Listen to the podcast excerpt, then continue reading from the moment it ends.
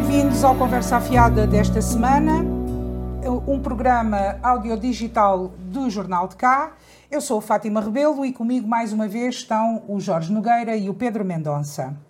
Esta semana, depois de um mês de comunicação errática e com explicações confusas sobre a polémica taxa de ocupação do subsolo do Cartacho, pela primeira vez e, de, e, com clareza, o presidente da Câmara do Cartacho, Pedro Ribeiro, assume que o município do Cartacho falhou nesta questão. Pedro Ribeiro admite que a Tagus Gás alertou para a situação, mas não nesta dimensão, e que os cálculos que fizeram não chegavam nem de perto nem de longe a estes valores que agora foram cobrados aos consumidores. O presidente da Câmara diz ainda que não está a sacudir a água do capote, enquanto a oposição acusa o município de apenas correr atrás do prejuízo. Pedro Mendonça, vou começar por ti. Esta tos traz uma fatura política? Olá a todas, olá a todos. É evidente que esta crise das faturas do gás é uma crise que vai marcar eh, o arranque da pré-campanha para as eleições autárquicas parece que estamos a reviver a crise da água, eh, quando há uns anos os cartacheiros também foram uh, vítimas de um ataque de uma empresa privada completamente uh, abandonados pela Câmara de então. Esta crise pode ou não afetar totalmente a campanha eleitoral a partir do momento em que afete Pedro Ribeiro, que é o líder do PS e presidente da Câmara Municipal em maioria mais que absoluta, pelo por ser o grande responsável por esta crise ter acontecido a velocidade com que ele a pode solucionar ou não dará ou não força ao, ao candidato que, que, há de querer continuar no cargo, ou pelo menos não se vê movimentações nenhumas em contrário. Portanto, se esta crise continuar, vai mostrar a fragilidade de Pedro Ribeiro, vai mostrar também a fragilidade da oposição, que em toda esta crise ainda não nos trouxe uma proposta de solução, pelo menos que tenha chegado ao meu conhecimento. Portanto, estas eleições autárquicas vão ter uma pré-campanha animada pela crise do gás. Espero que uh, desta vez a Câmara, uh, novamente PS, já na altura era, desta vez a Câmara não deixe os cartacheiros abandonados e que resolva isto o mais cedo possível. Jorge, achas que esta tos traz uma fatura política também? Olá a todos. As faturas, as faturas vêm sempre quando há, eh, quando há decisões que são ou erradas ou erráticas ou, ou, ou quando essas, essas decisões assentam em cima de incompetência. Há aqui, o Pedro referiu vários, vários, várias questões que se têm atravessado na vida dos cartacheiros desde há uns anos a esta parte, e todas elas são fruto daquilo que uh, uh, pode ser caracterizado, e eu o caracterizo assim, como incompetência por parte da, da gestão deste município desde há muito tempo a esta parte. E depois, quando há essa incompetência e quando há a necessidade de encontrar receitas rápidas, acontece aquilo que nos aconteceu com a Cartágua, e, e, em que é uma, uma história triste, e é uma história que nos vai, nos vai aborrecer por muitos anos. E isso é fruto da incompetência da gestão que deixou que o município se degradasse da forma como todos sabemos. Esta questão parece uma questão, ainda que eu também considero que houve aqui muita incompetência relativamente à gestão deste processo, acho que é uma questão mais simples Acho que é uma questão que passa muito pela negociação que a Câmara Municipal terá que fazer com as empresas distribuidoras de gás natural, uh, em particular com aquelas que já liquidaram à, à, à autarquia a taxa de exploração do subsolo. Uh, e isso é, é algo que uh, uh, eu imagino que tenha que já tenha começado esse processo e imagino que nos próximos dias possa haver uh, resoluções relativamente a isso. Uh, porque é, é, é, assim mesmo que a Câmara devia proceder uh, já há muito tempo. Há muito tempo, ou seja, quando efetivamente decidiu cobrar a TOS, deveria ter entrado em contacto com as empresas distribuidoras para negociar a forma dessa aplicação. Aliás, o, o, o, a ERSAR, que regula este setor, dá esse conselho desde 2018, em que houve algum, alguns conselhos do país o mesmo problema, e o, e o conselho que ERSAR dava era que as câmaras municipais uh, uh, negociassem com, com as empresas. E, e, e, esta parte é uma parte que eu acho que vai ficar resolvida, espero sinceramente que fique resolvida, uh, porque dessa resolução estará a garantia de que os consumidores não são duramente penalizados no nosso, no nosso Conselho. Agora, é óbvio que, isso que esta questão deixa um lastro, deixa um lastro porque não nos podemos esquecer, e eu acho muito bem que uh, os vereadores uh, da oposição não esqueçam, um conjunto de, de, circunstâncias que também, na minha opinião, uh, foram mal preparadas e desembocaram nesta, nesta questão de, de uma taxa completamente exorbitante que penalizava duramente os consumidores.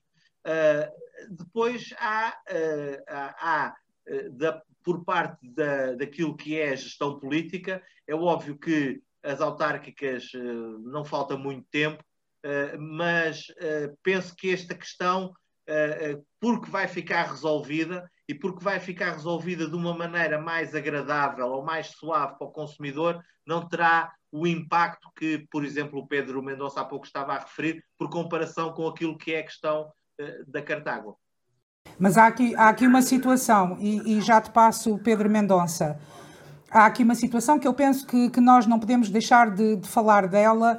Vimos, vimos toda a gente a tentar, eu não acho que foi só o Presidente, acho que toda a gente tentou um bocado sacudir a água do capote e todos tentaram acusar uns aos outros quando tiveram mal. E dou-vos o exemplo: se por um lado o município agora veio assumir, e aliás o, o vice-presidente Fernando Amorim, nesta segunda-feira na reunião de Câmara, afirma que os dados que apresentaram aos, reunião, na reunião que tiveram com os líderes da oposição em, em 2019, esses dados eram há um ano e as comparações, aliás, fizeram um estudo e segundo o estudo e os números que eles apresentaram e foram so sobre esses números que eles decidiram a tal unanimidade que o Presidente várias vezes referiu, era que, segundo aquelas contas, o valor da TOS, e com o valor da TOS incluído, o gás natural ainda assim ficava 128% mais barato do que uma botija de, de gás. Portanto, as pessoas tomaram as decisões sobre esta informação. Por outro lado, o ano passado, em, em junho de, de, em 2020, em junho, quando o município apresentou as contas de 2019, uh, eh, e com muito agrado veio dizer, veio apresentar um, um, resultado, um resultado positivo de mais de 2 milhões de euros, os vereadores da oposição, o que fizeram, aliás, uh, recordo que o vereador Jorge Gaspar, na altura, o que fez foi dizer que os números uh, deviam ser olhados conforme convinha a este ou aquele, a leitura que, tu, que, cada um fazia dos números, e a leitura que ele, que ele fazia era que uh, o, o, município, portanto, ele até fez uma, um alerta em relação a isso, que o peso da estrutura do município era cada vez maior e que este excedente orçamental se devia à receita extraordinária da TOS, uh, de 1 milhão e 200 mil euros, mais ou menos. Ou seja, o vereador agarrou nesta, nesta, nesta TOS e neste, neste, neste valor sem sequer falar nunca como é que isto vai ser uh, cobrado às pessoas ou não. Portanto, vereador, os vereadores da oposição também não perceberam uh, a situação, não lhes passou pela cabeça, portanto, ou seja, fugiu à oposição o, o, e, não, e a oposição não fez o devido escrutínio que também devia ter feito. Penso que o Presidente não esteve bem com o historial todo que fez, de tentar dizer que esta taxa foi aprovada por unanimidade, foi aprovada por unanimidade, mas os valores que as pessoas tinham eram os mesmos que o município tinham.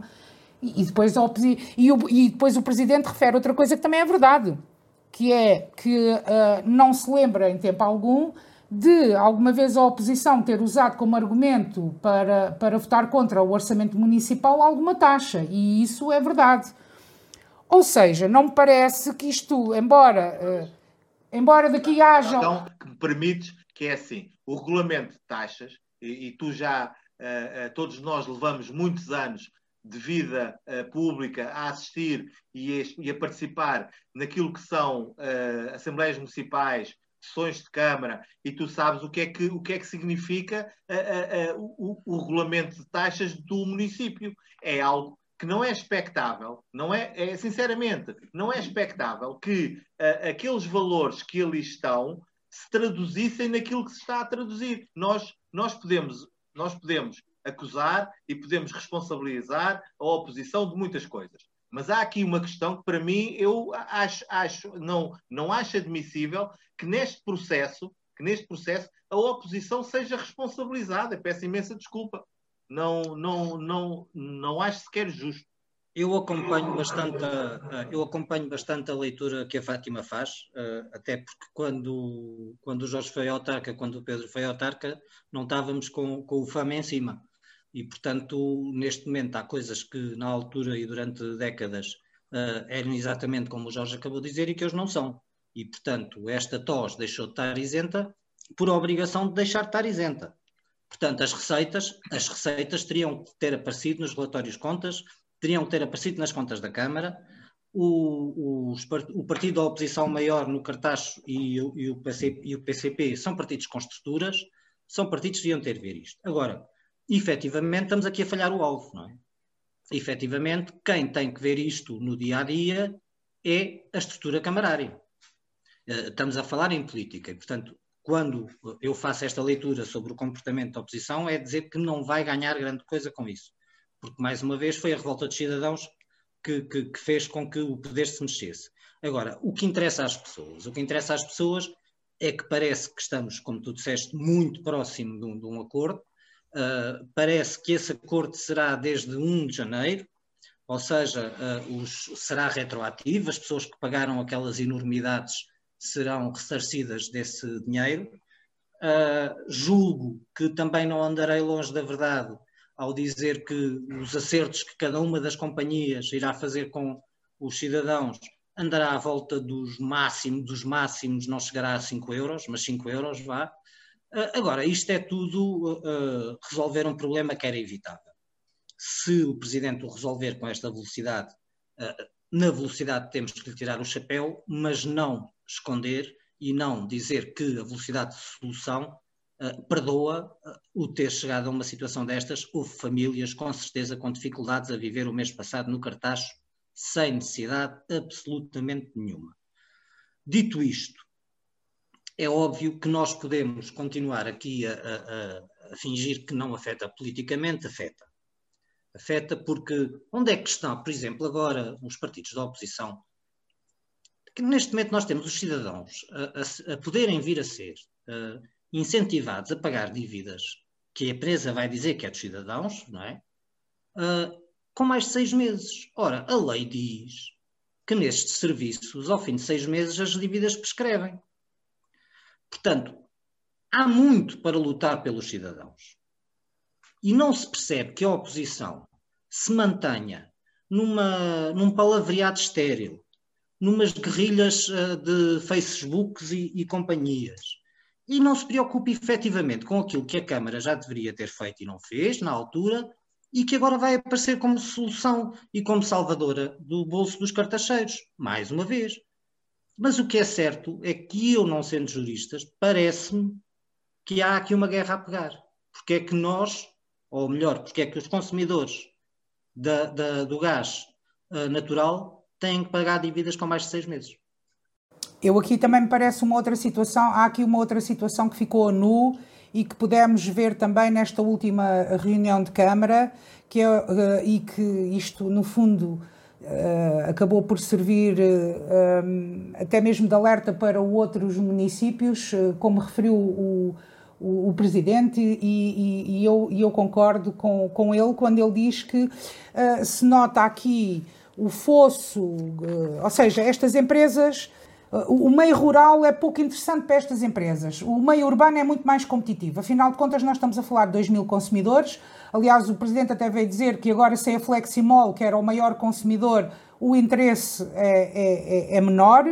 E um município com, com o, o estado débil financeiro como o nosso ainda menos competitivo é para outras empresas de, deste género se instalarem aqui, porque afinal de contas precisa de, de, de, cobrar taxas e um município que esteja com uma situação financeira mais confortável pode isentar taxas para as empresas serem mais interessantes fixarem-se nos seus conselhos. Portanto, isto também é um ponto a desfavor do nosso conselho.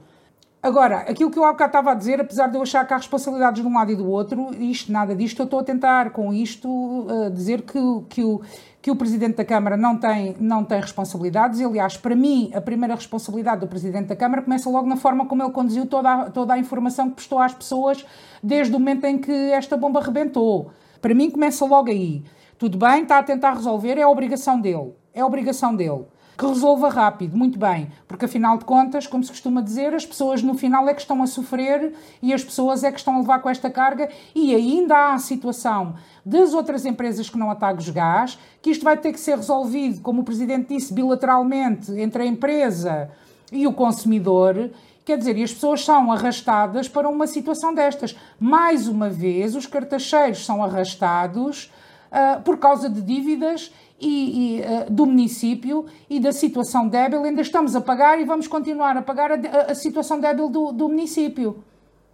Eu, eu, eu, há uma questão que neste momento me preocupa. Eu ainda não tive tempo de ir à procura e ainda não vi noticiado. Há, há, há uma questão que eu, eu, eu gosto muito de comparar, de comparar de, de, de taxas e gostava que, uh, de comparar aquilo que é a taxa que neste momento existe no cartaz relativamente à TOS uh, com outros municípios e com municípios vizinhos, municípios de Alzira e do Tejo, para ver uh, a que nível é que nós estamos. Também percebi, também percebi que uh, o Executivo está a tratar de redefinir essa mesma taxa. Eu estou à espera e estou a aguardar que seja redefinida e que para eu comparar com outros municípios, porque eu, eu sei bem que o município está intervencionado, mas também sei que não há uma obrigação relativamente aos montantes destas taxas. E o que eu sei é que, por exemplo, conheço os valores uh, do município de Azambuja, Uh, conheço, os conheço, os valores do município de Vila Franca de Xira e já fui à procura também dos valores da TOS, por exemplo, do município de Cascais. Bem sei que são municípios totalmente diferentes e se calhar pouco comparáveis, mas é urgente, é urgente que nós tenhamos a noção de qual, era a, qual é a taxa que nós temos em vigor e qual será a redefinição uh, da taxa uh, relativamente à TOS. E isso é muito importante, uh, porque só assim é que poderemos, é que podemos ter uma noção se estamos a, a, a imputar um, um, um custo de vida maior no nosso Conselho aos nossos cidadãos ou não. Oh, Jorge, isso deve ser sempre comparado. É, é, um serviço essencial, ou seja, nós sabemos que as pessoas das grandes cidades eventualmente pagarão menos que nós, mas a partir do momento em que o Estado se demite dessa função de tentar que toda a gente pague relativamente igual, somos nós que temos que fazer esse trabalho. E tu estás a fazê-lo como cidadão e, e, e, fazes muito bem. E muita, isto é das coisas que as redes sociais trouxeram de bom foi as pessoas começarem a falar umas com as outras e ver quais eram as diferenças entre as suas terras. Uh, aquilo que a Fátima disse também é que. Ah, e já agora sobre as taxas, o que me dizem, e isto é, é, são mesmo conversas de. não é de café porque estamos em confinamento, mas é de rede social. O que me dizem é que o cartaz passará a ter uma das taxas mais competitivas uh, da região. Sendo eu um cidadão, penso que a taxa competitiva será uma das taxas mais baixas ou mais simpáticas da região, assim o esperemos no fim disto tudo. Isto deixou a nu um, a fraca comunicação que a Câmara Municipal tem também com as pessoas. Porque a dada altura nós vimos o, o Presidente da Câmara uh, com Aldon Quixote nas redes sociais a explicar tudo e um par de botas sobre este assunto, ainda não tínhamos uma explicação cabal do órgão, daquilo a que qualquer um de nós deveria ir procurar em primeiro lugar à Câmara Municipal do Cartaz. E, portanto, tudo isto vai ter que levar também a uma reestruturação grande da comunicação da Câmara. Não pode acontecer mais. Uh, uh, nós hoje vivemos várias situações no cartaz. O cartaz confinado continua a existir e vamos à página da Câmara de uma rede social e tem os números de mortes do Covid. E tem os infectados. Não tem mais nada tem há, semana, há dias e dias que terá, trouxe então um comunicado sobre a questão do, do, do gás. é, é porque uma Câmara não pode ser gerida por uma pessoa só. Nem pode ser, muito menos numa altura de crise como a que vivemos, o Presidente estar a, a, a, ser o, o garante da comunicação com os municípios. Não pode ser. E em 2021, com eleições à porta, daqui para a frente, a, a Câmara vai ter que reestruturar o seu gabinete de comunicação para que de repente as pessoas comecem a falar umas com as outras nas redes e ninguém já sabia o que é que se passava com a próxima fatura do gás e as pessoas numa ansiedade desnecessária. E como nós sabemos, faturas com poucos consumos de eletricidade em pleno inverno, portanto, nitidamente as pessoas a fazerem um esforço de poupança e levam em cima com um custo que não lhes é devido. E esta é a pedra basilar. Quem mais sofre não vai ser o candidato A, B ou C. Quem sofreu neste mês e meio desnecessariamente foram, e, estão, e espero que, que deixe de acontecer, foram os cidadãos. E as pessoas vão continuar a sofrer porque esta situação não se vai resolver de um pé para a mão, nem tão poderá-se resolver com alguma rapidez, mas não se vai resolver do, do pé para a mão. A próxima fatura já estará resolvido, estou convicto. A ver, vamos. Eu, eu estou, ainda estou preocupado. Uh, confesso que o facto de ter notícia de que, de que a, empresa, a empresa Galp, uh, não, não diretamente a Tagus Gás, mas a empresa Galp, uh, está a aconselhar os seus clientes a não liquidar as faturas que já foram emitidas, para mim, deixou-me alguma tranquilidade no sentido de perceber que as coisas estão a ser negociadas e que provavelmente se vai chegar a um entendimento. Agora, também me fica aqui uma marca que é uma marca que, que eu essa quero que seja sublinhada. E acho bem que, já que estamos a falar de autárquicas, que aqueles que quiserem uh, se candidatar e que, e que, e que, e que venham uh, para esse desafio, que é aquela questão. Para mim, gerir sempre foi antecipar problemas. Uh, é, é, uma definição de gestão que eu gosto. E, e isso, neste caso concreto, bem como em muitos outros, mais uma vez, não ficou demonstrado que existisse essa capacidade de gestão, porque neste caso concreto, volto a dizer, a entidade reguladora do setor energético já em 2018 antecipava e alertava os municípios para a necessidade que tinham de negociar com as empresas distribuidoras de gás natural. Porquê? Porque tinha sido uh, fixado em lei que, uh, essa, que, essa, que a TOS não era repercutida nos clientes, mas a ERSAR também tinha dado parecer que isso era completamente insuportável para o negócio das empresas. E, portanto, tinha que haver um meio termo. E por isso é que aconselhava os municípios a negociarem com as, com as empresas para que a, a diluição da TOS fosse o mais justa possível para o consumidor. E falando de autárquicas, naturalmente vamos, vamos falar novamente da TOS, até porque este mês temos reunião da Assembleia Municipal, vai haver reunião extraordinária e ainda vai haver reunião de Câmara, portanto, aguardamos o desfecho deste assunto.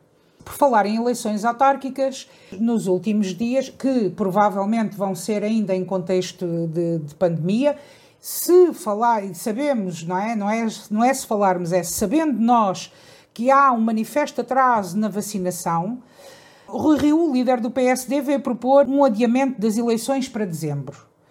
Não é novidade, já tive, não é novidade no, calendário eleitoral, até porque já tivemos eleições autárquicas em dezembro. Também sabemos que isto causava alguns constrangimentos por causa quer dos orçamentos municipais, quer do orçamento do orçamento de Estado.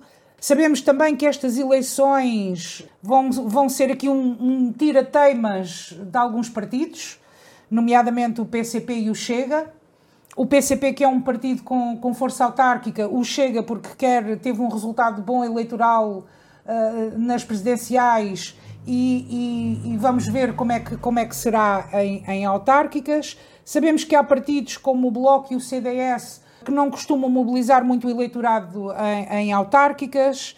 O, o, o, o, que vos parece? Um, deste, deste adiamento. Uh, haver dois dias parece-me bem, haver dois dias uh, para. para é, é outra proposta, são dois dias uh, para, para, para irmos a votos.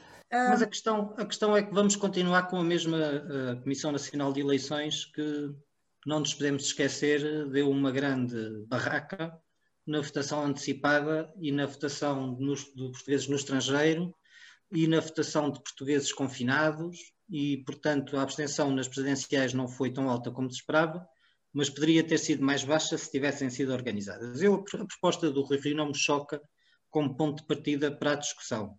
Um, acho que dois, dois dias de votação em, termos, em tempos de pandemia parece-me lógico.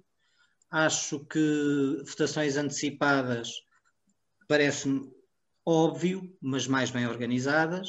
Parece-me óbvio também que têm que dar mais condições e pagar mais às pessoas que estão nas mesas de voto, porque em pandemia uh, foi bonito termos visto nas presidenciais as pessoas irem dar o corpo pela democracia, mas calma, não é? Também temos que. A democracia tem custos e este é um custo justo.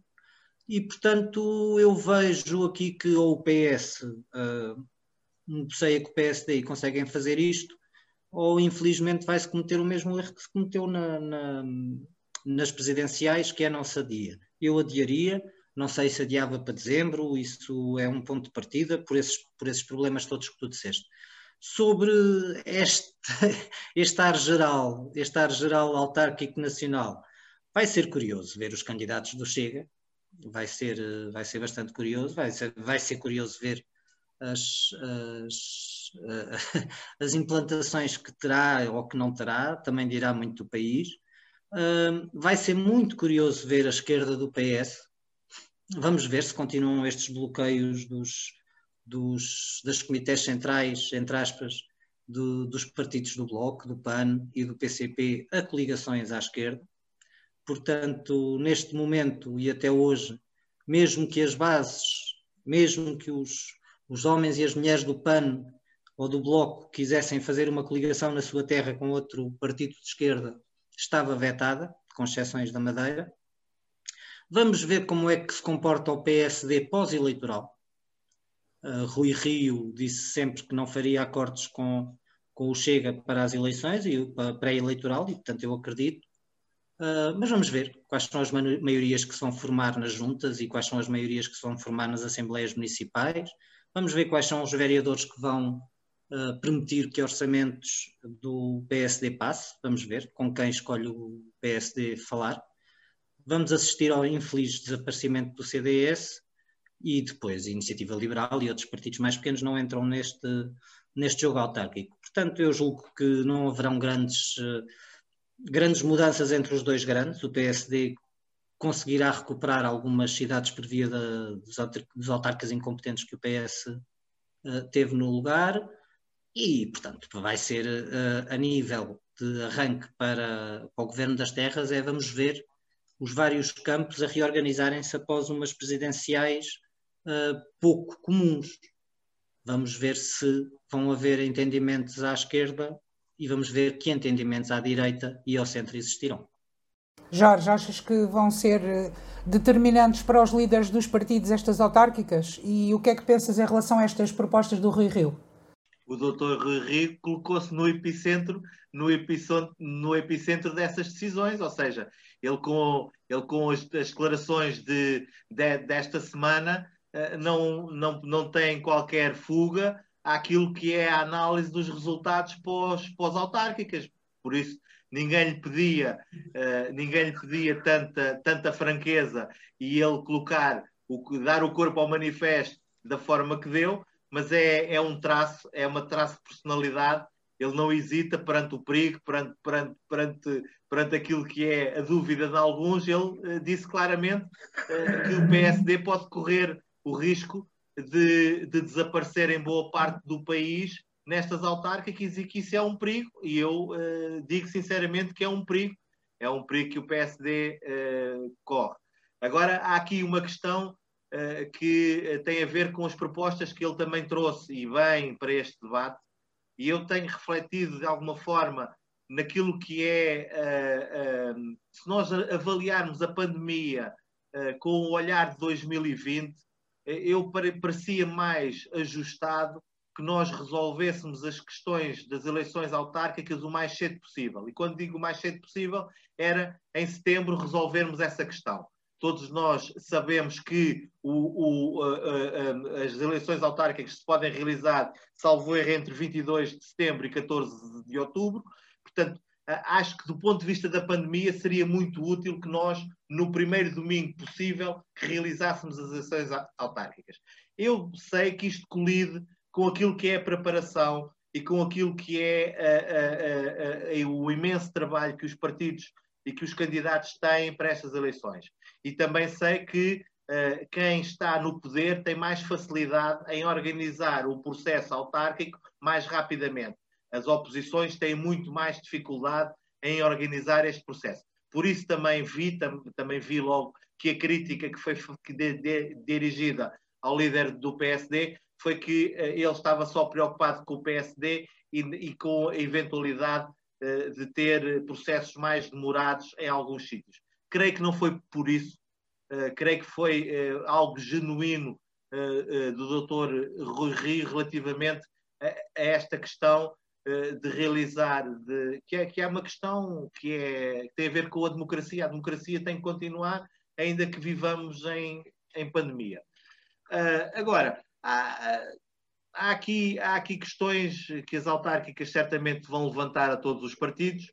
Uh, ao PSD, uh, ah, como disse há pouco, uh, o doutor Rui Rio será, pelo que disse esta semana, completamente responsabilizado por qualquer resultado que o PSD tenha, e, mas agora falta tudo o resto, falta, falta fixar aquilo que são metas reais para o PSD, falta, falta, falta fazer uh, um conjunto de, uh, de iniciativas que tentem explicar aquilo que é aquilo, eventuais coligações com, com todos menos com um, e isso é, é, algo que nós temos que esperar nos, no, nos próximos tempos.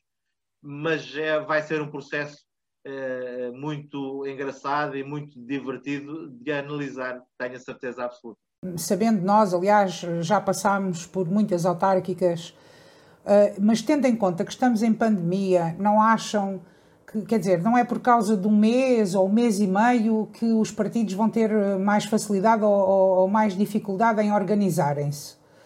Parece-me a mim. E não acham que é melhor, tendo em conta a, a pandemia, as, as eleições realizarem-se se calhar uh, mais perto de, de, ou no início de outubro ou no final de setembro, os dias estão melhores. Uh, é melhor o verão para fazer campanha eleitoral, uh, tudo isso, do que estar a empurrar isso para dezembro. Isso foi, isso foi o que eu acabei de dizer. Eu, eu, eu achava que devia ser no primeiro domingo do 22 prazo, de setembro. Está fixado, devia ser nesse domingo.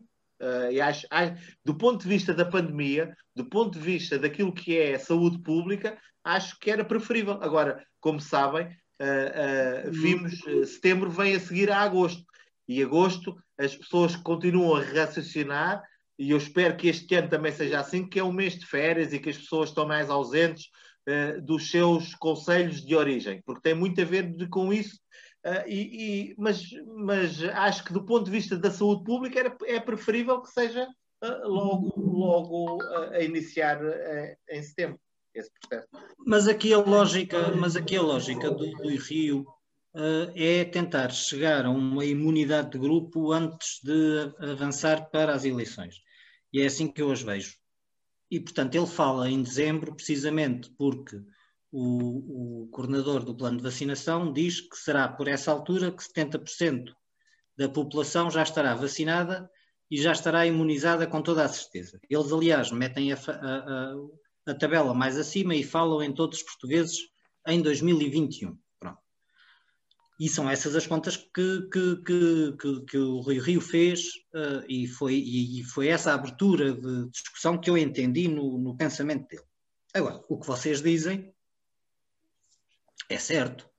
Quer dizer, nós, nós no último verão, uh, sem percentagem nenhuma da população vacinada uh, e com os portugueses a conseguirem tirar as férias possíveis, conseguiu-se até ter a coisa relativamente controlada e, portanto, chegar a, a, final de setembro foi quando começou a subir, se, não, se a memória não me falha, uh, um pouco. Portanto, pode, poderia ser uma solução, ou antecipar o máximo, o máximo possível, por um lado, para que as pessoas possam estar nas suas terras, porque isso é importante, ou seja, não pode ser colado a agosto, mas ou, pelo menos não mande tão para a frente que prejudique totalmente orçamentos e essas coisas todas. E, portanto, há aqui uma discussão séria a fazer, essencialmente, pelos partidos uh, autárquicos, ou seja, os partidos e nos partidos autárquicos uh, eu meto também como possibilidade um, recandidatos, é uma palavra que eu não gosto, independentes, por exemplo, estou a pensar no Rui Moreira, que é um, um, um presidente de Câmara independente que ninguém dos partidos gosta, mas o que é certo é que tem um peso muito grande e, portanto, também, também as suas reflexões têm que ser ouvidas, porque a democracia não é só dos partidos. E, portanto, acho que há aqui, eh, sobre a mudança de eleições, há muitas opiniões a ouvir, uh, incluindo também as científicas. E eu não quero acreditar que o Dr. Rui Rio tivesse desatado a falar sem pelo menos consultar alguns especialistas que o aconselhassem a, a dizer aquilo que disse. Portanto, eu acredito que haverá, haverá rede, não é? Não há de ter sido uma coisa dita da boca claro. para fora. Mas, mas, mas ficou numa situação, pelo menos na opinião pública, o que saltou logo cá para fora era como se precisasse mais tempo para se organizar, não é? Mas, mas todos, todos nos lembramos que neste. Pronto, essa é a imagem que passou, mas há uh, o doutor Rui Rio coleciona imagens injustas uh, relativamente à sua personalidade e, à, e àquilo que vai dizendo. É algo que é uma característica dele, porque às vezes ele diz as coisas com uh, uma intenção que é uma intenção uh, boa uh, e, e, e, não passa assim. Agora, há aqui uma outra questão que não que não que temos todos que nos lembrar. o dia escolhido para as eleições autárquicas é escolhido por maioria dos partidos, ou seja, os partidos, todos os partidos são ouvidos relativamente à data que preferem e a, a, escolha recai sobre o dia que tiver mais consenso. Portanto, é algo que, tendo em conta o quadro parlamentar e tendo em conta os partidos que aí estão, deverão chegar a entendimento, penso eu que facilmente, entre, entre, as, datas, entre as datas que estão disponíveis. Bem certo, é certo que uh, também acho que a proposta que o Dr. Rui faz era sustentada, tinha rede, tinha uh, um conjunto de, de, de, especialistas por trás, como em quase tudo o que ele vai dizendo, uh, mas, mas neste caso eu acho que a pandemia nos vai trazer muitas surpresas relativamente a essa questão que é a imunidade de grupo. Porque eu, eu tenho um conjunto de reservas, não sou especialista, vou ouvindo alguns especialistas e vou ficando cada vez mais uh, convencido uh, que, esse, que, essa, que essa meta da imunidade de grupo nós vamos ter que atirá-la um bocadinho mais para diante, não sabendo ainda bem como. Mas, ó Jorge, eu não estou aqui a, pôr em causa que o Rio não houve os especialistas. Às vezes parece é que não os leva em conta. Sim, às vezes, às vezes parece isso, mas mais uma vez o Dr. Rui Rio, com a sua forma de atuar, eh, deixa que pareçam coisas que não correspondem exatamente àquilo que ele é. Fazer aqui uma piada para passarmos para outro assunto, que é o Dr. Rui faz lembrar aquele colega da escola secundária que ia acabar com a namorada e ela pensava que tinha ficado noiva, não é? E portanto... às vezes, às vezes, às vezes há, há, há um pouco disso também. Mas o, o, o, nosso, mas isto é o ar dos tempos, porque o nosso primeiro-ministro também deixa estar que deve ter deixado muitas moças sem compreender o que lhes tinha acontecido. Também, também. Vamos passar às notas finais. O nosso tempo está a terminar. Uh, para não cedermos aquilo que temos planeado, Pedro Mendonça, vamos começar por ti. A minha nota final passa por uma guerra que me parece cada vez mais político-partidária do que, ou melhor, partidária do que propriamente de política e nomeadamente política de saúde. Falo novamente na inenarrável uh, da Ordem dos Enfermeiros, que uh, fez com que a Ordem fizesse uma providência, fizesse uma providência cautelar à contratação de enfermeiros estrangeiros. Ora, é óbvio, a contratação de enfermeiros estrangeiros tem regras que podem ser melhoradas, eu não sou da área. Num Estado em que se encontra o Serviço Nacional de Saúde interpor uma providência cautelar à contratação de enfermeiros para os portugueses é algo de incompreensível. É algo de incompreensível. Isto só leva. Uh, uh, esta senhora está a levar uma classe inteira para um discurso uh, completamente radical. São profissionais do mais necessário e do mais injustiçado que têm existido para o país e esta senhora está a utilizá-los para uma guerra. Parece que uh, o governo lhe vai fazer frente e irá uh, invocar uma figura jurídica de, não sei dizer corretamente, mas será algo de especial interesse público uh, para poder fazer essas contratações. Assim o entenda também o Parlamento e, e, eu gostava que os próprios enfermeiros, sem criar crises desnecessárias nesta altura de campeonato, fizessem chegar à sua ordem, do, à sua ordem profissional um pedido de calma.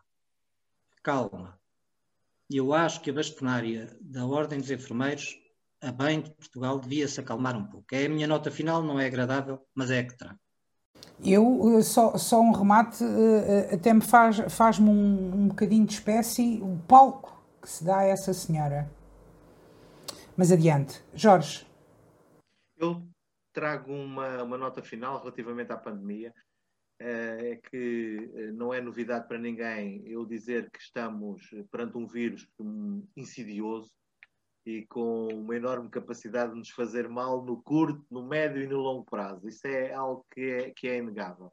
Uh, uh, e há também notícias recentes, uh, como a que foi divulgada pela Ordem dos Médicos, que diz que apenas 48% das pessoas que foram infectadas com, com, com este vírus revelaram a presença de anticorpos capazes de dar luta a uma nova infecção. Isto é muito preocupante Uh, e até porque dessas das 76, uh, das 76% da, das pessoas que mantiveram alguma imunidade vão na perdendo ao longo do tempo. Isto traz novas, novos problemas uh, que a ciência terá que resolver e, e, é algo que no médio prazo, porque estamos todos a viver em direto este acontecimento, e isto, a aprendizagem por parte da ciência e dos cientistas está a fazer-se no dia a dia e eu espero mesmo que esta capacidade de imunizar um grupo uh, seja mesmo célere, uh, mas cada vez começa a duvidar mais disso. Eu trago mais uma vez. Eh, eu já começo a pensar que vocês, pronto, lá vem ela com coisas das mulheres. É pá, mas tem, tem que ser. Tem a ver com a pandemia. Eu, eu, eu para a semana trago uma coisa de mulheres, está bem? Tem que ser, tem que ser. Eu, eu desde miúda hum, sempre me, me fez muita impressão a forma como as mulheres são tratadas, a desigualdade das mulheres nesta sociedade e hoje com 50 anos continua-me a fazer muita impressão. Por outras razões, quando era uma adolescente, depois uma jovem adulta hum, e hoje continuam a fazer muita impressão. E hoje trago mais uma vez a desigualdade nos padrões uh, da organização do trabalho doméstico entre os casais heterossexuais e que uh, esta pandemia veio mostrar ainda mais. E não só, já falei aqui das mulheres de, de, de, de classes mais, mais baixas, eh, que são bastante sacrificadas. Hoje venho falar das, das académicas. E isto porquê?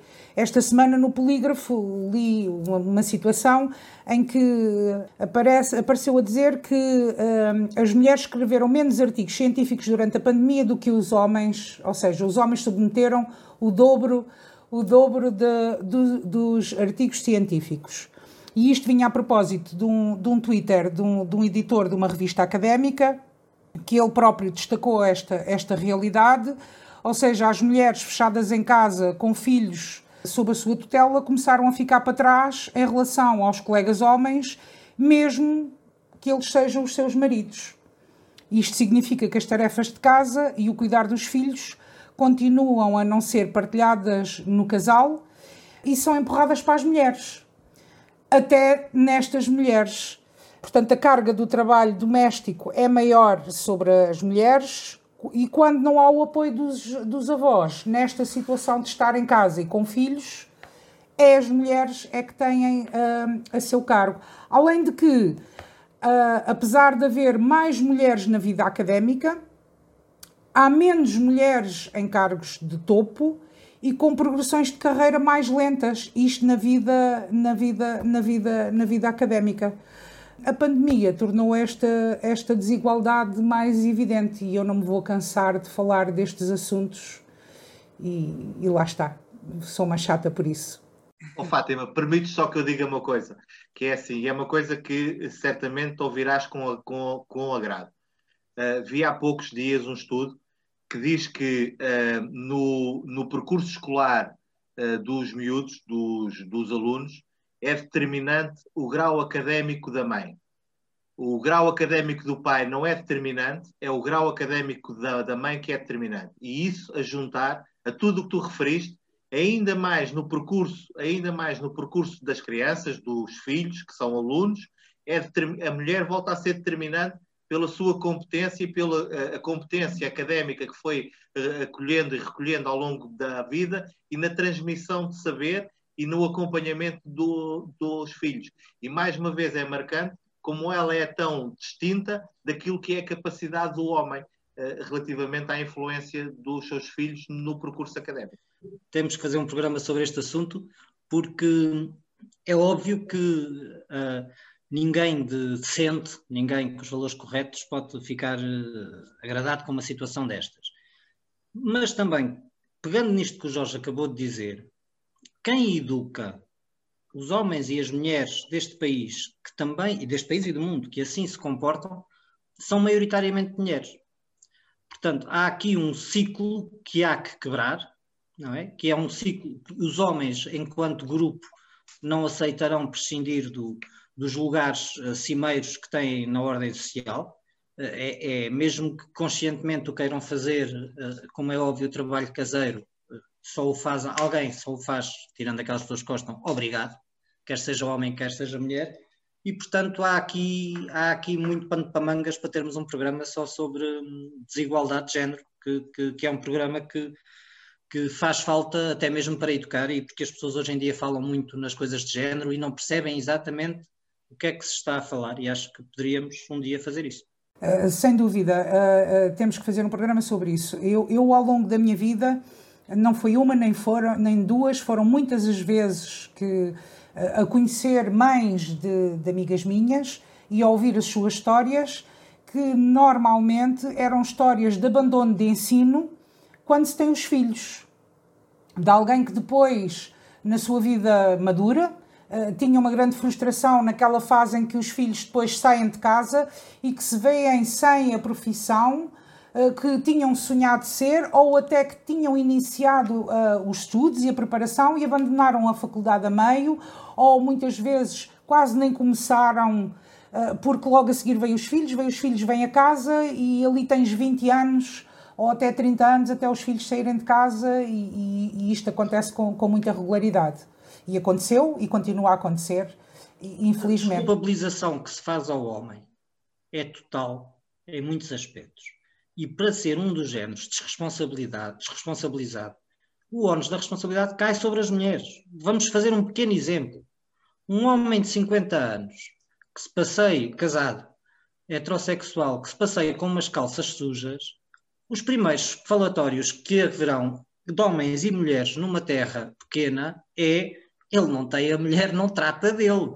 Quando é ele é que não tem gosto nenhum na, na forma como se apresenta em público porque tirar umas nódoas de umas calças não, não, não, não é necessário, para tirar umas nódoas de umas calças não é preciso tirar uma licenciatura. Portanto, esta menoridade que se dá a, aos homens e que eu não aceito, eu tive um avô que era do PSD cá do Cartaz que me ensinou uma coisa que eu seguia à letra: liberta-te da ditadura das mulheres. Porque se não souberes passar a ferro, se não souberes cozinhar, se não souberes tratar de uma casa, estás nas mãos delas. E essa é uma realidade que poderia aliviar muitos homens e muitas mulheres. A autoestima de muitos homens subia consideravelmente e o descanso devido às mulheres e, e a liberdade de tempo, que é uma das grandes conquistas que temos que ter, ficaria muito mais bem servida para as mulheres. E com esta me fico. É verdade, muita coisa. Estavas a falar e agora fazíamos já dois ou três programas seguidos com esse assunto, que é um assunto que me é bastante caro. Mas eh, hoje vamos ficar por aqui. Terminamos o nosso programa esta semana. Para a semana cá estaremos novamente, com certeza com outros assuntos polémicos. Uh, sigam-nos, uh, sigam-nos no, no, Jornal de Cá, sigam-nos no Spotify e no SoundCloud, façam gosto, partilhem e, e muito obrigada por nos ouvirem, quem nos está a ouvir e quem nos segue. Até para a semana. Um abraço a todos.